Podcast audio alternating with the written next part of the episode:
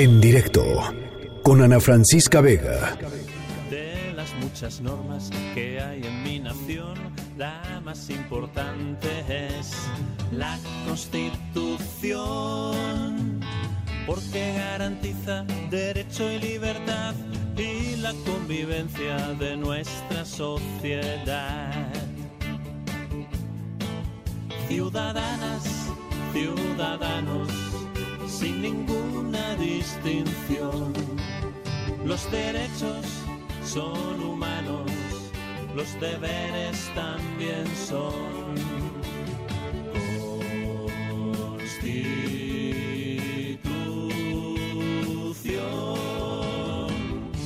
Todos los Bueno, desde eh, que se promulgó la constitución que hoy nos rige, el 5 de febrero de 1917, eh, ha sido reformada en más de 700 ocasiones. Eh, de hecho, la cifra al 27 de agosto del 2018 era 707 ocasiones. Evidentemente, a partir del 2018 y hasta la fecha, pues se ha incrementado ese número. Eh, ¿Qué es la Constitución hoy? ¿Qué representa hoy la Constitución? ¿Qué tanto ha cambiado la esencia? Eh, es un buen día, por supuesto, para reflexionar sobre ello y por eso me da muchísimo gusto recibir aquí en la línea de en directo a la doctora María del Refugio González, investigadora del CIDE, que está con nosotros. ¿Cómo está, doctora? Me da, me da gusto saludarla. Muy bien, igualmente a mí también me da mucho gusto saludarte, Ana. A ver, eh, pues eso, eh, ha sido tan reformada que mi pregunta un poco es, eh, ¿qué tanto del espíritu original queda de la Constitución del 17? No soy de las que se escandalizan por la multitud de reformas, porque obedece a los cambios que hemos tenido en más de 100 años. Sí.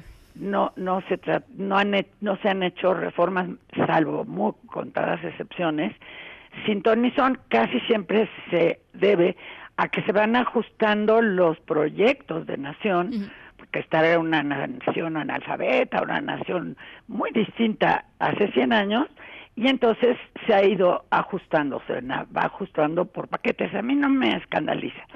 Se sigue conservando la división del poder, se sigue conservando las garantías individuales y todavía mejoradas, lo que ahora es los derechos humanos y el, control de constitucionalidad, o sea que no, a mí es, a mí no me escandaliza el número de reformas. Ya les sé que es una posición atípica. a ver, doctora, eh, entonces, si el número de reformas no es realmente importante y más bien responde, digamos, a cómo ha ido evolucionando el país, eh, esta interpretación de que la Constitución está muy manoseada, pues tampoco debe ser un, problema que, que, para usted sea, digamos, un problema real. Para mí no es un problema real. Bien. Se, se debe también a tradiciones nuestras, que es en, en el clima de desconfianza que nació el país y que sigue teniendo hasta la fecha, se hacen muchos artículos reglamentarios, se hacen muchos artículos donde se explican cien veces las cosas y se desarrollan.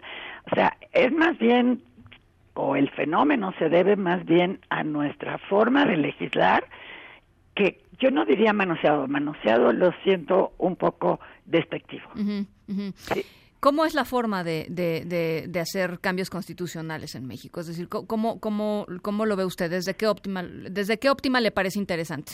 Bueno, eh, la Constitución se modifica de acuerdo a lo que dicen sus propias normas, que es por el Congreso de la Unión y después eh, con la mayoría más uno de los a través del Congreso de la Unión y la mayoría más uno de las de los gobiernos estatales, de las constituciones estatales.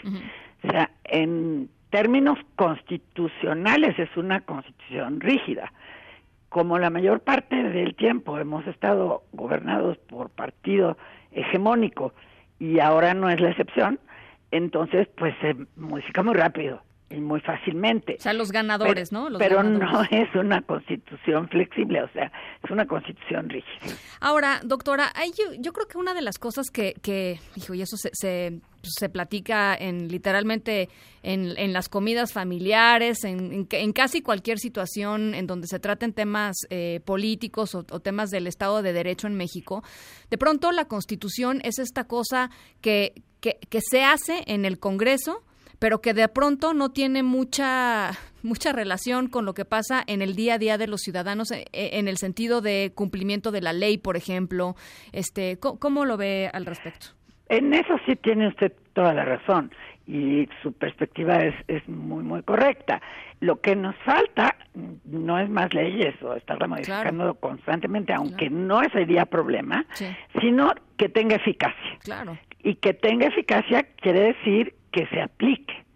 Y no necesariamente tenemos que estarla reformando cada rato para que se aplique. Claro. Sí, es echar a andar las instituciones que tiene.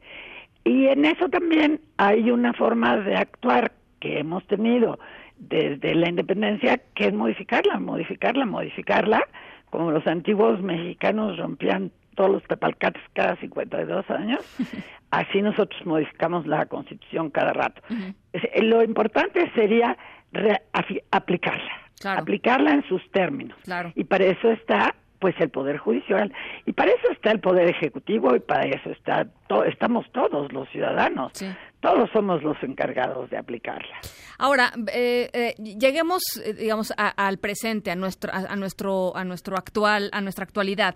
Em, el presidente hace unos días yo pensé que el tema ya estaba la verdad pensé que estaba medio medio pues medio abandonado el tema de la constitución moral, pero hace unos días el presidente volvió a subir un mensaje a través de su cuenta de Twitter diciendo que estas cuatro personas, son cuatro o cinco personas que están encargadas, digamos, de, de hacer la redacción de esta constitución moral, este, pues estaban trabajando y que, y que, y que seguían, digamos, en este, en este proceso. ¿Para usted es eh, necesaria esta constitución moral? Y me parece una acción muy equívoca, porque es un Estado laico, se confunde en una población en la que no todo el mundo sabe leer y escribir, eh, meter una expresión de constitución moral me parece que, que es equívoco.